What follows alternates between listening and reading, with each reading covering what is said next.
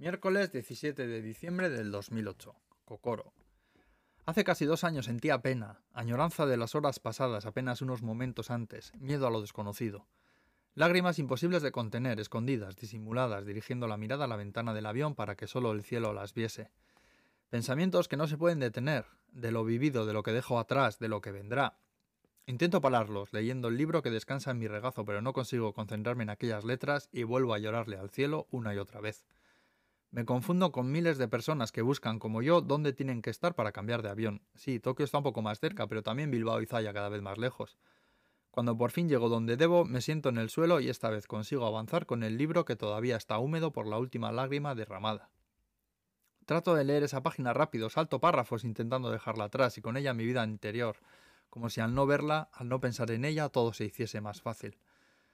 Vuelvo a estar sentado dentro del avión. Esta vez será infinitamente más largo, como seis veces más, así que tengo mucho más tiempo para sentir mis pensamientos, pensar mis sentimientos.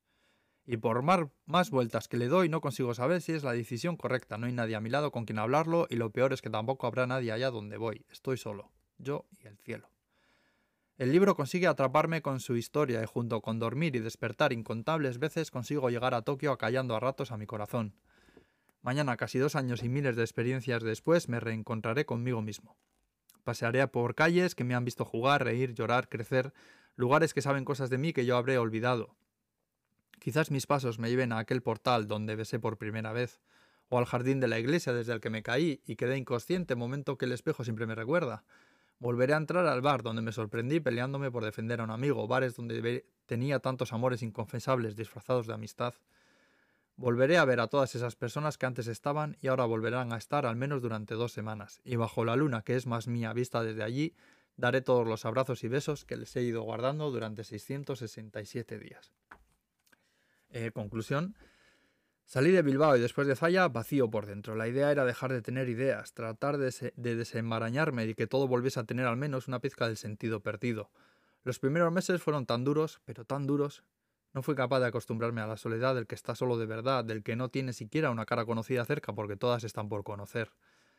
Tardé dos años en poder volver, dos años en los que empecé desde menos diez y supe recomponerme y salir adelante con un nuevo trabajo, nuevas amistades, nuevos amores, nuevos valores con los que medir las horas, nuevas formas de mirar. Las dos o tres semanas antes del viaje no podía dejar de pensar en todo lo sucedido, en todo lo que había cambiado mi vida en 24 meses, en cómo encontraría a los míos, en mi nueva sobrina. Si hubo un momento emocionante, un momento que me sacudió el alma como nunca pensé que pasaría, fue cuando al aterrizar en el aeropuerto de Loyu vi a mi madre. Se me hicieron mucho más largos los 10 o 15 minutos esperando las maletas que los dos años que llevaba lejos de los míos. No supe hasta ese momento que les había echado tanto de menos.